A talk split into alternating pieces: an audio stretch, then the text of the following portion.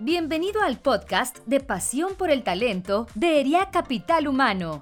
Con más de 55 años, somos la asociación líder de ejecutivos de recursos humanos que promueve la vinculación y el desarrollo de los responsables de la función en capital humano. En nuestro podcast podrás escuchar contenido de alto impacto y gran valor en temas como entendimiento de negocio, talento y cultura, sentido humano y tecnología.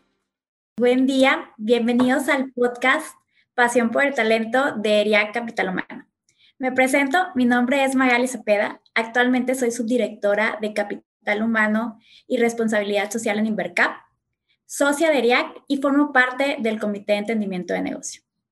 Y hoy tengo el gusto de compartir este espacio con Ginny Dorado. Ginny es socia fundadora de Think Talent, consultora de talento y coach ontológica ejecutiva además de ser socia de IRIAC Capital Humano e integrante del Comité de Tecnología y parte del comité organizador de las Network Nights de IRIAC. Ginny, bienvenida. Muchas gracias, Magali. Un gusto estar aquí con ustedes como siempre. Y bueno, encantadísima de, tener esta charla eh, sobre todo este tema de, Smart Working, que se me hace un tema súper padre y apasionante porque es parte de lo que de lo que estamos viviendo actualmente, pues, es, es, es lo que se está viviendo en las organizaciones. Claro, sí, realmente este, creo que es muy relevante que todos estemos al pendiente de qué cosas podemos hacer como, como capital humano y pues sobre todo aprovechando tu expertise, que sabemos que, que conoces mucho de este tema. Pero antes de entrar en materia del de, de, el tema del smart working, quisiera preguntarte un, una, un tema que a mí me encanta y me gusta mucho esa pregunta, que es, ¿Qué le apasiona a Ginny y cómo esta pasión juega un papel relevante en tu vida profesional? Fíjate que, ¿qué me apasiona? Me apasiona el, el desarrollo de la gente y el ayudarles a que se reinventen. Yo te pudiera decir que si, si puedo conectar todo lo que hacemos o lo que hago desde eh, que estoy en Think Talent es ayudar a las personas a encontrar ese proceso de reinvención de decidir qué quieren ser, qué cosas tienen que adecuar, y no solamente a nivel persona, sino también a nivel organización, porque al final las organizaciones están hechas por personas. Entonces, eso me encanta. Eh, y obviamente es parte de lo que también a mí me ha tocado hacer como ejecutivo en recursos humanos y ejecutivo en empresa. Entonces creo que eso es parte, yo te puedo decir, eso es lo que hago, lo que más me gusta. Ok, y qué padre, porque la verdad es que el, el, encontrar esa pasión al final te ayuda a siempre sentirte motivado y siempre ver que tu trabajo está dando un resultado importante y sobre todo, siempre a mí me encanta ver cómo, cómo desde el área de recursos humanos o capital humano tenemos un, un don, yo le llamo un don, de, impactar no solamente a la gente, sino a la vida de, la persona, ¿no? O sea, y, a su familia y todo. Entonces creo que qué padre que, que, ayudes de esta forma a todas las personas con las que colaboras. Gracias por compartir, Ginny. Y ahora sí, profundizando en el tema, sabemos que el Smart Working es una metodología que ha tomado relevancia en los últimos años. Y ahorita, pues en la era COVID, terminó por estallar la necesidad de las organizaciones por subir al barco del negocio este modelo junto con la transformación digital. Y para quienes aún no estén muy familiarizados con este término, ¿podrías ayudarnos en platicarnos las diferencias entre el smart working y el home office y si éstas se complementan de alguna u otra forma? Claro que sí. Mira, nosotros eh, este concepto nos gustó mucho, de hecho lo veníamos siguiendo desde el 2018. Eh, eh, nos ha tocado trabajar con organizaciones que empiezan a salirse fuera, eh, te doy un poquito de contexto, organizaciones que trabajaban regionalmente y que empiezan a tener oficinas fuera de su zona, digamos, donde está el corporativo o operación central. Y empiezan a crecer a otras geografías, tanto a nivel nacional como internacional. Y entonces se dan cuenta que se empieza a requerir un trabajo remoto y flexible porque no voy a tener a todos sentados pues físicamente para poderlos liderar. Entonces, este concepto de smart working es una mezcla entre el trabajo remoto más la tecnología inteligente con la que contamos actualmente. Y cuando hablamos de tecnología inteligente no significa que yo tenga el mejor este, servidor del mundo y las eh, eh, teleconferencias en la sala de juntas fregoncísima, carísima, sino es cómo los dispositivos inteligentes que tienen los colaboradores se vuelven parte del trabajo, Magali. Y eso lo hemos visto, o sea, yo cuando estaba en el mundo corporativo hace casi cinco años, eh, típicamente en ciertos niveles o en ciertos puestos te entregaban un teléfono, ¿no? Y luego conforme fueron avanzando, los teléfonos eran inteligentes, ¿no? ¿Cuántos de nosotros el teléfono de la oficina se convirtió en el personal porque todo el mundo te hablaba ahí? O sea, a veces traíamos dos teléfonos y luego decías, hijo, a lo mejor un solo teléfono, ¿no? ¿Y cuántas veces desde eh, tu uso de, de tu teléfono smart hacías los grupos de WhatsApp para ponerte de acuerdo con las personas, colegas, o para poder mandar mensajes con tu equipo, o oye, se cayó la red aquí en la oficina, pues vamos a hablar por el FaceTime, por ejemplo, ¿no? Entonces, desde el 2018 está este concepto de cómo utilizamos la tecnología para hacer el trabajo más inteligente y que entonces acerque esta conexión de trabajo remoto y que no necesariamente te sientas como si no estás físicamente, no vas a poder ser más productivo. Viene el COVID, Magali, y obviamente esto se dispara. Lo vimos hace un año, en marzo, donde nos dicen, ¿verdad? Así como por mediados de marzo, todo mundo a su casa por este bicho, este virus que anda suelto. ¿Y qué fue lo que hicimos? Aumentamos el uso de los dispositivos eh, inteligentes, ¿no? Entonces, había organizaciones, muchos me tocó con clientes que no tenían toda la infraestructura para mandar a las personas a su casa, pero que salieron adelante porque la persona dijo, desde mi teléfono me conecto, mando WhatsApp, hago, grupos, tengo yo un iPad, este, eh, mi, eh, me conecto con el, con el internet de mi casa, es decir, pusieron a disposición de su productividad todos esos aparatos inteligentes que tenemos. Por eso se llama Smart Working, es cómo explotamos la tecnología para poder tener una mejor eh, trabajo remoto. Eso es. Ya, y, y bastante relevante porque al final eh, aprovechas pues a lo mejor cualquier tiempo, momento para poder avanzar a algo del trabajo, no tienes que estar pegado a, un, este, a una computadora de escritorio o a una laptop, a lo mejor, oye, ¿sabes qué? Me tuve que mover, pues aquí contesto un correo o le marco a mi compañero y, creo que esa, eso ayuda también a que pueda ser más ágiles los procesos de, en el día a día, ¿no? Y que para la organización pues todo pueda seguir fluyendo como si estuviéramos ahí. Gracias. Y ahora que, bueno, ya ahora sí pudimos entender la diferencia entre el smart working y el home office, ¿por qué sería tan importante que las organizaciones que aún no lo han implementado, que a pesar de COVID siguen renuentes y como que, oye, pues yo creo que no, porque el típico de, pues no van a trabajar igual o cómo no van a estar sentados en un lugar, este, ¿Qué, le podrías decir a esas organizaciones de, la importancia de que sumen este modelo a, su estilo de trabajo? Fíjate que eh, una de las cosas es, mm, hemos estado viendo y han salido estudios recientes, por ejemplo, uno es esta encuesta que hizo Garner, eh, han hecho también McKinsey encuestas. Nosotros como Think Talents hicimos una, una encuesta sobre eh, preferencias laborales y casi todas las encuestas te contestan lo mismo, es decir, el, eh, uno es más del 60% de las compañías van a implementar algún esquema flexible, es decir, algún esquema de smart working, ¿va? Porque smart, smart working significa cómo trabajamos, eh, cómo trabajamos en este mundo híbrido, es decir, una combinación de presencial y remoto, siendo muy inteligentes a través de la tecnología que ya tenemos a mano. ¿va? Eh, ahora, al tener esto, ¿qué es lo que sucede? ¿Cómo lo vamos integrando? Que ahorita me preguntas en las organizaciones que les ha costado trabajo. Me parece que no tenemos mucha vuelta para dónde hacernos, porque todavía las disposiciones sanitarias no nos dicen de regresen al 100. O sea, eh, lo que se está poniendo en mesa, y eso es parte de lo que hemos estado observando en el mercado, incluso te lo comento con, con nuestros clientes, eh, donde los, la mayoría de las empresas están regresando con algún esquema flexible. Regresan con horarios este, escalonados, un cierto porcentaje de la gente va, va a trabajar ciertos días en, en, su casa o trabajo remoto, otros presencial. Entonces, me parece que el smart working no solamente es eh, trabajar en poner a la disposición la tecnología, ¿sí?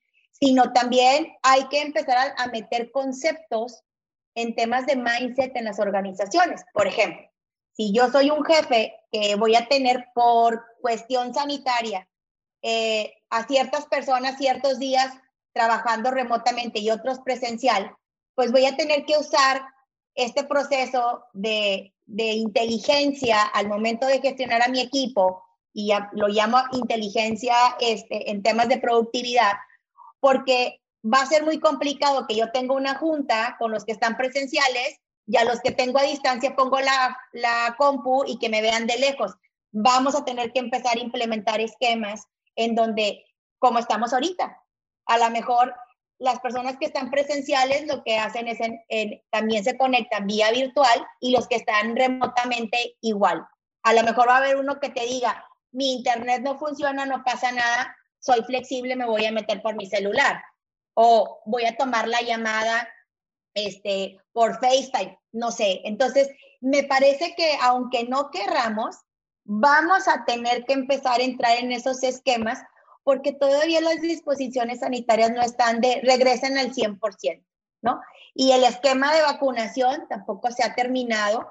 Y luego con todas estas noticias que tenemos también de que eh, pues estamos empezando a probar la eficiencia de las vacunas. Entonces, me parece que nos van a empezar a empujar a trabajar de manera inteligente con la tecnología, ¿no? Y, y a ver cómo podemos ser más productivos. De acuerdo. Sí, y creo que dijiste una palabra bastante, bastante clave, lo que creo que, he visto también es la parte de la flexibilidad. Creo que no, al ser humano de por sí nos cuesta muchísimo cambiar o romper patrones, oye, esto siempre ha existido y, y, a mí a veces me pasa, eh, de hecho hoy en la mañana estaba así platicando algo con alguien de mi equipo y, y yo era como pidiéndole algo y luego él de que, sí, pero lo estoy haciendo tal.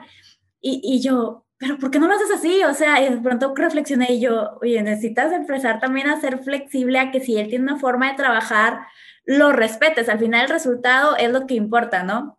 Entonces creo que esa parte de, de poder todos trabajar ese músculo de la flexibilidad, como bien decías, oye, pues no me conecto por, por, este, por Zoom, pero pues me puedo conectar por llamada o puedo marcar por WhatsApp, lo que sea, pues al final el medio es pues lo irrelevante, lo importante es que estés allí, que puedas dar eh, eh, el, el, resultado y creo que esa parte sí, sí toma un, un fuerte papel dentro de, de, este, de este tema del smart working. Y, y, otra parte creo que también relevante es, pues al final como personas de recursos humanos y que nos encargamos mucho de atraer el talento y estamos compitiendo constantemente con las organizaciones de, pues, cómo me lo traigo y qué beneficios le ofrezco, pues el que no lo implementes es te vas a quedar atrás, ¿no? Y ya no vas a tener una, ¿qué le vas a decir? Ay, pues te doy gastos médicos mayores. Pues eso lo puedo pagar, o sea, o te, te, te doy un día más de vacaciones. O sea, creo que al final esto va a ser una ventaja muy competitiva en el mercado laboral. Y fíjate qué interesante lo que estás diciendo, Magali, porque ya antes era, ¿eh? No sé si te tocó antes de la pandemia, la gente ya preguntaba el de, oye, y hay, fíjate, voy a poner ejemplos bien básicos, ¿eh? eh oye, ¿hay viernes corto?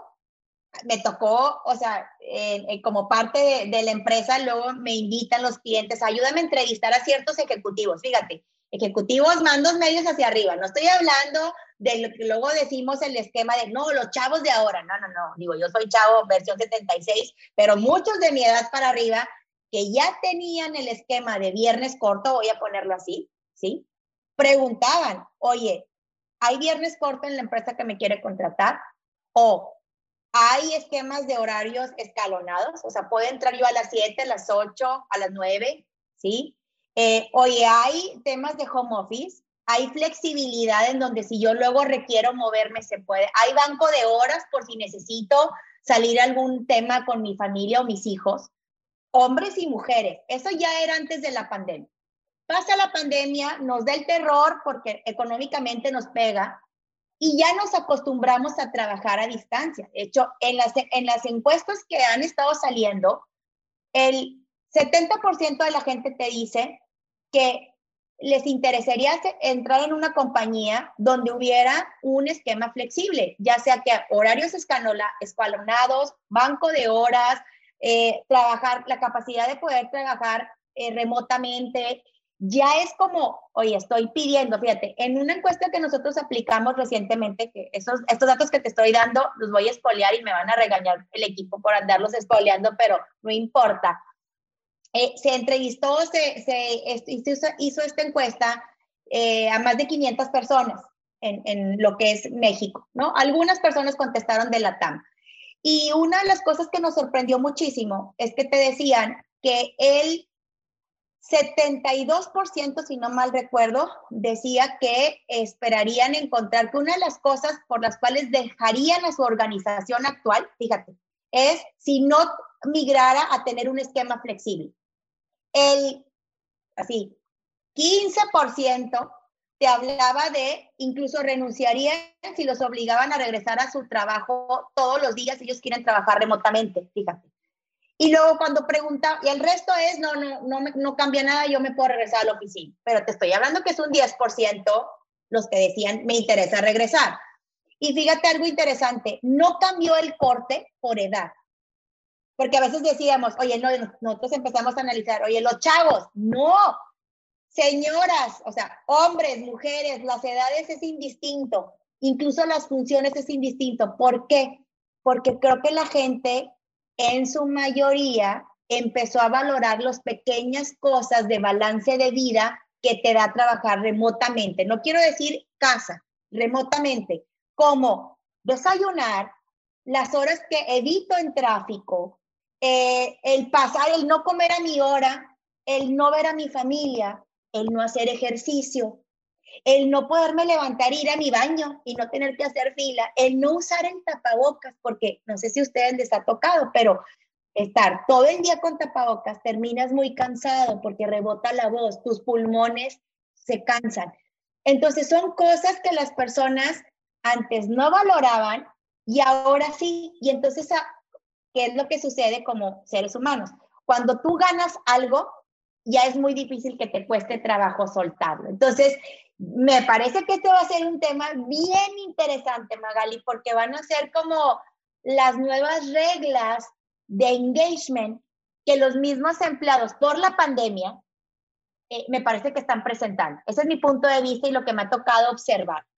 Sí, sí, sí, estoy totalmente de acuerdo contigo. A mí una, una, colaboradora me dijo, o sea, yo estoy muy agradecida con la pandemia porque me permitió ver crecer a mi niña. O sea, y yo, e, eso, eso que a lo mejor sabías que era importante, pero como no lo vivías, pues tal vez no le dabas ese valor, ¿no? Y ahorita que lo viviste, dices, híjole, le voy a poner mucha atención a eso. Y, pues bueno, esperemos que, que, que eso vayamos tomando conciencia, todos los que somos responsables de, de la recursos humanos, pues para empujar a que esta metodología vaya generando más fuerza. Y fíjate que, que ahí, Magali, nada más quiero complementar de algo que se me hace muy valioso. Yo me parece que no solamente es, es como hacer la bandera de que sí vive el trabajo remoto. Yo creo que lo que uno como recursos humanos tiene que impulsar es ese mindset, eh, es un mindset de talento en tu organización, donde lo que se abra es la apertura a los estilos diferentes o flexibles de trabajo y dejarle la opción al colaborador, porque cada uno de nosotros hemos vivido el trabajo remoto de manera diferente con la pandemia. Eh, a mí me tocó teniendo hijas grandes, pero yo tengo muchas compañeras y colegas que sus bebés eran muy chiquititos. Yo soy mamá, tengo una, tengo una hija de, de, de casi 16 y otra hija de 10.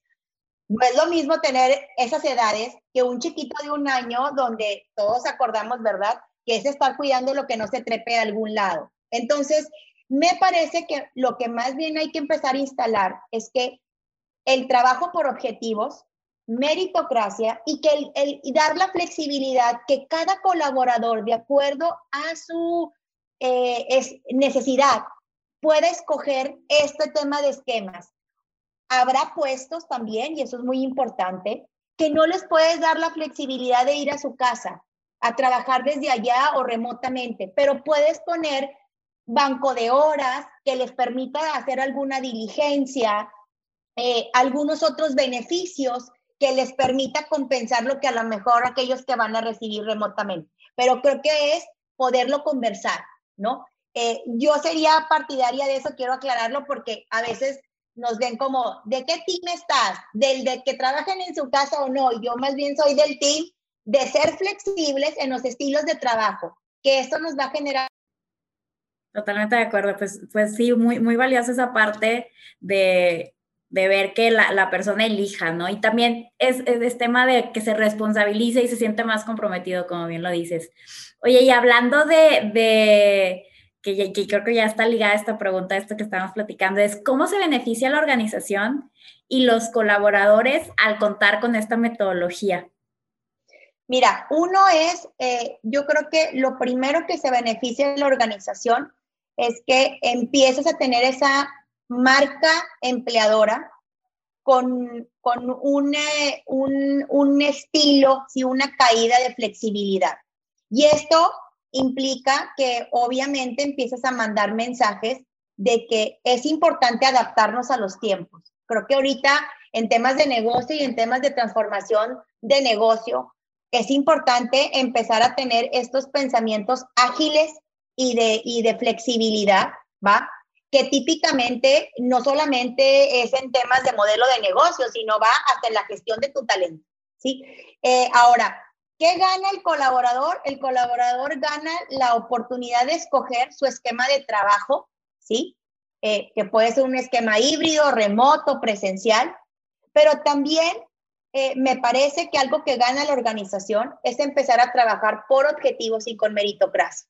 Y aquí entra como un ganar-ganar en cuanto a los esquemas que tú tienes van en función de tu desempeño. Y eso también es bien importante conversarlo con el colaborador. Y estas conversaciones, Magali, yo estoy convencida que no es la organización así como algo etéreo, así de que la organización, ¿verdad? Es el jefe con el colaborador.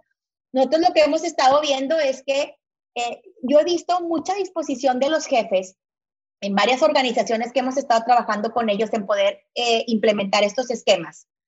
Eh, en decir, sí, o sea, yo estoy abierto a que mi colaborador, a que tenga colaboradores o miembros de mi equipo con esquemas flexibles, pero lo que no sé es cómo gestionarlos. Entonces ahí te habla que también es importante habilitar a los jefes en, en qué cosas, cómo poder implementar un buen proceso de gestión teniendo esquemas híbridos también es importante trabajar con los miedos del equipo directivo, porque es válido, cada persona puede ver la situación de manera diferente y también hay que trabajar con el colaborador, que hay reglas que hay que respetar, que hay nuevos modelos de normas y políticas que nos está exigiendo este, esta nueva manera de trabajar. Entonces, me parece que ganan ambos, gana también el que se genere un ambiente de confianza, y que al momento la confianza se da, también perfectamente se puede quitar si no hay un ganar-ganar o mi desempeño no va en función de lo que yo acordé contigo. O sea, me parece que, ahora déjame hacer así como muy puntual, ¿eh?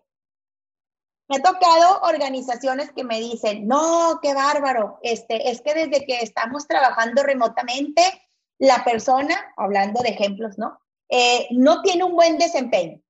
Y luego cuando te pones a platicar con el jefe, ya un poquito más ahondando la situación, te das cuenta que la persona tampoco tenía buen desempeño antes de la pandemia.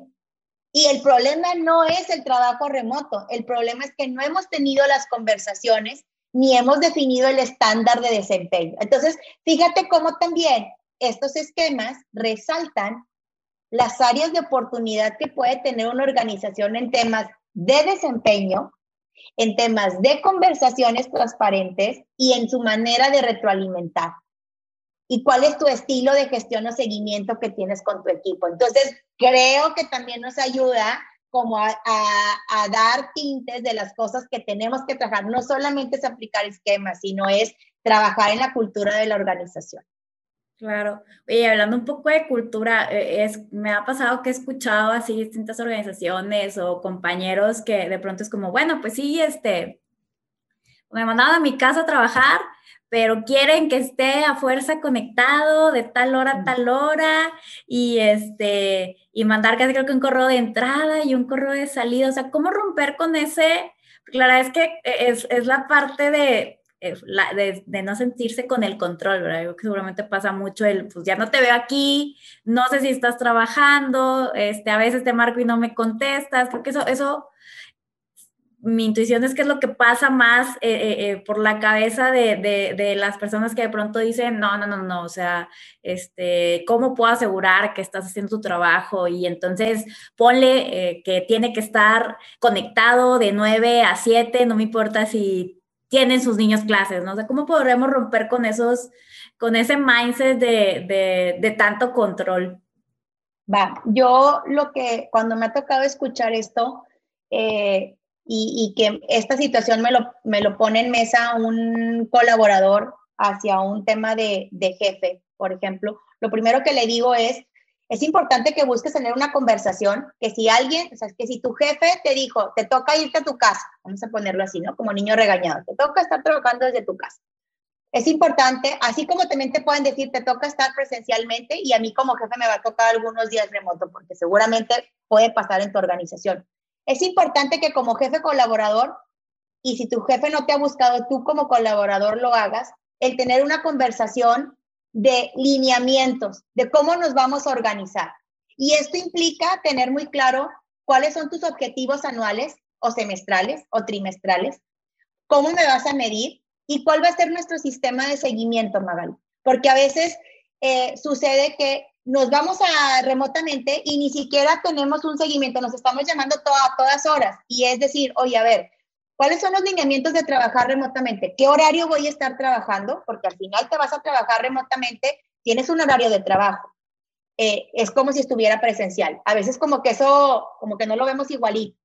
¿Cuáles son mis objetivos? ¿Por qué me vas a medir? ¿Y cómo voy a tener contacto contigo para darte eh, visibilidad de cómo estoy haciendo mis entregables o mis pendientes, etcétera. Que creo que eso lo haces también presencial, pero me parece que esa conversación, como que asumimos que si lo hacemos remotamente, o sea, vas a estar pegado 7 por 24. Y lo peor del caso es que sí sucede. Y más bien me he encontrado, creo que hay gente que ya le bajó al tema de control free y de estar pegado, más bien al revés. Ahora es gente que dices, ahora cómo hago para que se desacostumbren a que no estoy 7 por 24. Porque resulta que antes hasta nosotros como colaboradores nos daba el nervio y estabas pegado al celular, al chat, este, al correo, a la computadora, al Zoom. Me parece que hace falta conversaciones. Ahora, cuando me hablas desde el punto de vista de una empresa, lo que siempre recomendamos es no solamente definas esquemas flexibles, sino comunica primero y habilita al equipo directivo define normas y políticas de, eh, por ejemplo, de horarios de conexión, es decir, horarios de trabajo, horarios en los que se tienen que tener las juntas, porque si voy a tener horarios escalonados, no puedo tener juntas de 8 a 7 de la tarde. A lo mejor el horario donde todos coincidimos es de, de 9 a 4 de la tarde. Eh, algo muy importante es respetar los horarios de comida, las salidas, que aunque es que estás en tu casa, ya me desconecté, ya terminó mi hora de trabajo, ¿va? Entonces, hay que habilitar el equipo directivo, hay que definir normas de horarios y trabajo y hay que habilitar a los jefes y colaboradores. Sobre todo, fortalecer el proceso de desempeño, Magali. O sea, lo que más me he encontrado es, si no hay un buen proceso de desempeño donde hay claridad en roles, funciones, objetivos y conversaciones de retro cuando las cosas van bien o van mal, híjola, los esquemas remotos se vuelven un suplicio. Eso es lo que me, ha tocado ver. Ok, sí, este, estoy totalmente de acuerdo. Creo que la parte de, la claridad es, es, muy clave y de pronto hay, hay líderes que sí, pues a lo mejor no están como tan acostumbrados a tener esas conversaciones que, que mencionas de, oye, a ver, fíjate, mira, vamos a hacer esto, como que lo, como bien lo mencionas, dan por, por hecho que ya todo va a fluir. Y, y, y no, o sea, las organizaciones requerimos de los líderes para que se puedan apropiar de, de, estos procesos, ¿no? Pero pues sí también poderlos habilitar y que ellos comprendan y entiendan la relevancia que tiene el, el que su equipo tenga clarificado hacia dónde va, cómo, cómo vamos a observar que sí esté cumpliendo lo, lo, establecido, para que no de pronto salgan como, como pues no, no, no está cumpliendo, o no, pues no me dice nada, o nunca me contesta, pues y cuando le dijiste que lo iban a hacer así o así, ¿no? Entonces creo que es demasiado relevante no perder eso de vista. Oye, y, hablando de, los retos eh, del smart working, ¿cuáles crees que son los, los que más se pueden presentar a las organizaciones al momento de implementar este modelo? Eh, uno es el que, y, y, a lo mejor me voy a ver muy reiterativa, pero de verdad cuando hemos, para mí el, el tema de que nos encontramos eh, con las empresas que nos dicen, es que nos está costando trabajo meter esquemas flexibles, que para mí es como el pequeño hilito, ¿sí? Y luego empiezas a jalar el hilo y sale una madeja ahí de estambre. Muchas veces lo que sucede es que eh, uno de, las, de los retos más fuertes del tema de Smart Working es tener un proceso de desempeño claro, porque el, proceso de desempeño para mí es uno de los procesos core de la gestión del talento. Es donde tú le dices a la persona claramente las reglas del juego, sea que trabaje físico, remotamente o híbrido. Es decir, cuáles son las reglas del juego al estar tú en un puesto y cuál es mi eh, correlación o mi responsabilidad como jefe contigo. Ese es uno. Dos, el tener una cultura de conversaciones claras, es decir, de una cultura de la retroalimentación, de las cosas como son. No, fíjate, y muchas veces se agrava cuando trabajas remotamente. Bueno, pero luego empiezas a jalar la hebra y resulta que siempre han tenido el mismo problema desde que cuando estaban todos presenciales y estábamos todos ahí en la oficina. Entonces, el tema de, de la retroalimentación. Tres, el trabajar o estar muy enfocado, ¿sí? Por eh, trabajar en temas de, eh, de meritocracia y bajo confianza.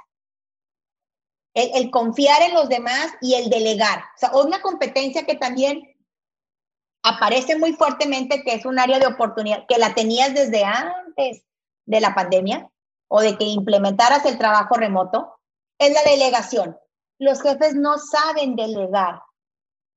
¿Por qué? Porque hay miedo eh, o porque creo que si delego de más, el otro no va a poder sacar la tarea o porque resulta que no he desarrollado a mi equipo y yo siempre comento que tenemos pequeños champiñoncitos como equipo, todos igualitos y del mismo tamaño, hasta los, los seguimos se, este, rociando con agua, con esparsor para que crezcan todos del mismo tamañito. No hemos desarrollado gente. Entonces, Creo que uno de los retos más fuertes del Smart Working son estos cuatro puntos y le sumaría el tema de tecnología.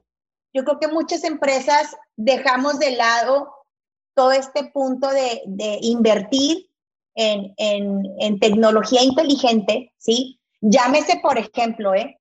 desde computadoras que tuvieran cámara, micrófono, eh, cuántas personas siguen teniendo desktop, eh, cuántas personas los celulares que les entregas son de ciertas características. Eh, es decir, no hemos invertido en temas de tecnología, pero me parece que más que tecnología, porque creo que la pandemia nos demostró que aún aunque no tuvieras mucha tecnología, hubo mucha disposición de todos para que las cosas no se cayeran. A mí no me ha tocado, digo, no sé a ti Magali, si a lo mejor en el medio te ha tocado alguna empresa que haya dicho, oye, mi empresa quebró porque la gente estaba tirada en su cama trabajando viendo el Netflix. Nunca me tocó escuchar en este año y medio que alguien dijera, mi equipo se echó a la maca. Al contrario, yo creo que era, oye, todos estamos sacando las cosas y dimos lo mejor. Entonces, no necesariamente es la tecnología, me parece que es estos cuatro elementos de mentalidad y de cultura. Para mí, este es el reto del Smart Working. Perfecto, muchas gracias, Ginny. Oye, ¿y qué beneficios consideras que puede traer eh, el smart working que impacten de manera positiva en, los resultados del negocio? Uno, me parece que eh, lo primero que te puede pasar con el tema del smart working es que vas a tener eh, quizá disminución en temas de costos fijos como temas de oficina.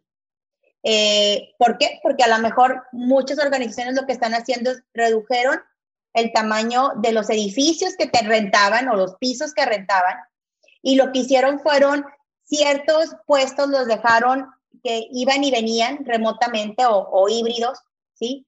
Eh, esa es una de las cosas que, están ganando. Dos, la capacidad incluso de crecimiento, es decir, puedes crecer con mayor mercado, eh, mayores ventas eh, en otras partes geográficamente y que no tienes que tener a una persona físicamente para que las cosas funcionen. ¿Cuántos de nosotros no contratamos talento que incluso ni lo hemos visto físicamente, pero que está en otra geografía y está sacando las cosas muy bien? ¿no? Eh, otra de las ventajas es que vas a poder acceder a cualquier tipo de talento. Ahorita estamos muy regionalizados. Ah, no, pues si yo estoy en Monterrey, pues pura gente que vive en Monterrey. Y si me voy a traer a alguien del DF, pues que esté dispuesta a dejar su casa de allá y venirse para acá.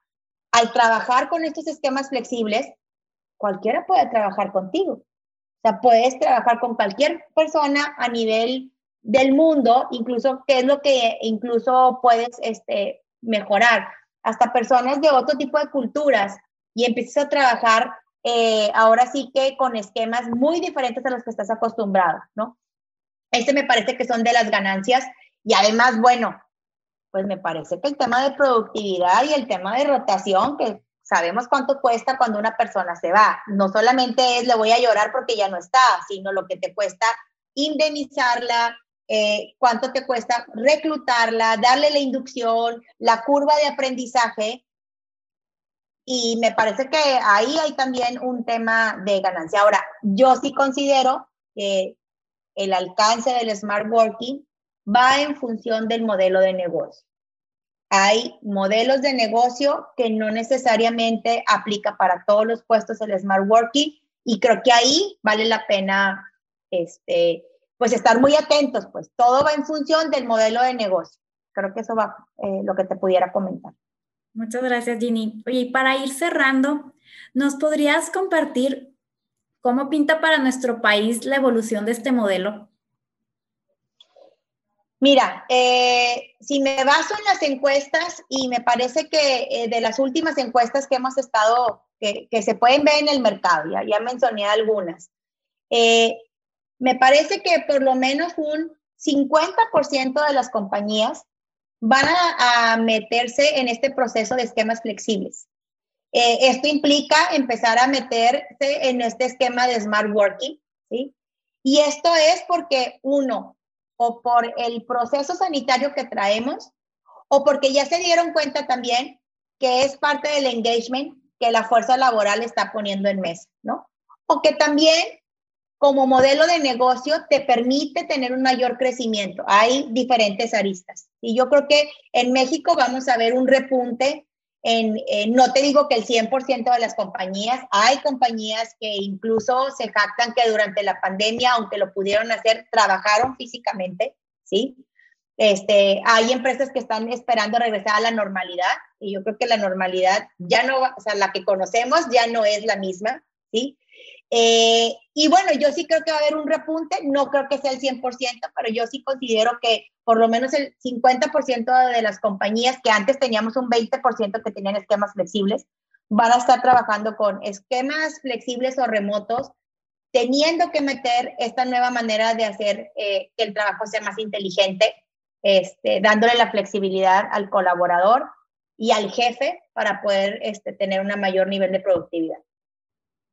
De acuerdo, muchas gracias, Ginny. Pues más que interesante todo lo que nos has compartido a la audiencia y a la comunidad en general acerca de este tema que es muy relevante para nosotros. Y antes de irnos, nos gustaría que nos ayudaras en compartirnos una experiencia que haya marcado e impactado tu vida de forma positiva y que de alguna u otra forma haya detonado el entusiasmo, vitalidad y pasión con la que hoy en día ayudas a muchas organizaciones y profesionales a desarrollar su potencial. Va. Uy, pues yo creo que este, a lo mejor tengo varios casos, o sea, tengo casos, voy a hablarlo así, si, me enfoco en el tema, voy a poner el, tema que nos compete ahora, el tema de más, Smart Working. Eh, tengo clientes actuales que cuando yo los conocí eran muy tradicionales y que en su momento, entre 2018 19, que empezábamos a, a tener pláticas con ellos para empezar a, tener un mejor estilo de gestión de trabajo y meterles esquemas flexibles, lo primero que recibimos fue, nunca vamos a meter esquemas flexibles, el home office no es para nosotros, ¿sí? Y ahora me he tocado varias empresas de ellos que dicen, oye, ya me dio, sí, vamos a meter esquemas flexibles. Soy el primero en empezar a definir mis horarios de esquema flexible o de trabajar días en casa, días en oficina. Eh, y eso es un tema de reinvención, que es lo que me apasiona. O sea, es el ser humano podemos decidir a cualquier edad cómo podemos reinventarnos y desaprender, ¿no? Me ha tocado también desde el punto de vista de coach, pues de tener ejecutivos con ciertas características, con ciertas marcas de liderazgo, y se me vienen a la cabeza varios de mis coaches, que eran de una manera y que decidieron desaprender y que entonces volvieron a reinventarse, que es parte de lo que a mí me mueve, ¿no? Eh, me ha tocado también trabajar desde el punto de vista de, de transformación de negocio, de empresas que tienen un estilo de gestionarse y por ende gestionar a su equipo y que empezaron a institucionalizarse, es decir, se reinventaron, cambiaron mindset, cambiaron cultura. Entonces, bueno, pues cuando me preguntan mis hijas, mamá, ¿no te aburre lo que haces? No, hombre, me encanta. Pues porque lo que más bien me ha gustado desde que yo estaba en el mundo corporativo, Magali, era hacer proyectos de reinvención casi la mayoría de mis proyectos que en mi haber de carrera profesional en el mundo corporativo fue de reinventar y de transformar. Y entonces, cuando estoy ahora de este lado del aparador, que digo yo, como consultor y como empresaria, me encanta tener gente, organizaciones y líderes eh, que se quieran reinventar. Yo creo que eso es lo más padre que existe, ¿no? El, el poder desaprender. Para mí la reinvención es desaprender para poder aprender cosas diferentes. Buenísimo, qué, qué, qué padre que, que, puedas este, vivir esas experiencias. Pues agradecemos muchísimo, Ginny, todo lo que nos has compartido, toda la expertise que, que has brindado y que seguramente nos van a ayudar en los procesos de mejora para el área de capital humano. Muchas gracias también a nuestra audiencia por escucharnos. Los esperamos en el siguiente episodio de Pasión por el Talento. Hasta luego. Gracias por habernos escuchado. Te invitamos a seguir nuestro podcast en Spotify, Apple Podcast y Google Podcast. También puedes seguirnos en nuestras redes sociales. Encuéntranos como ERIAC Capital Humano. Te esperamos en el siguiente episodio de Pasión por el Talento.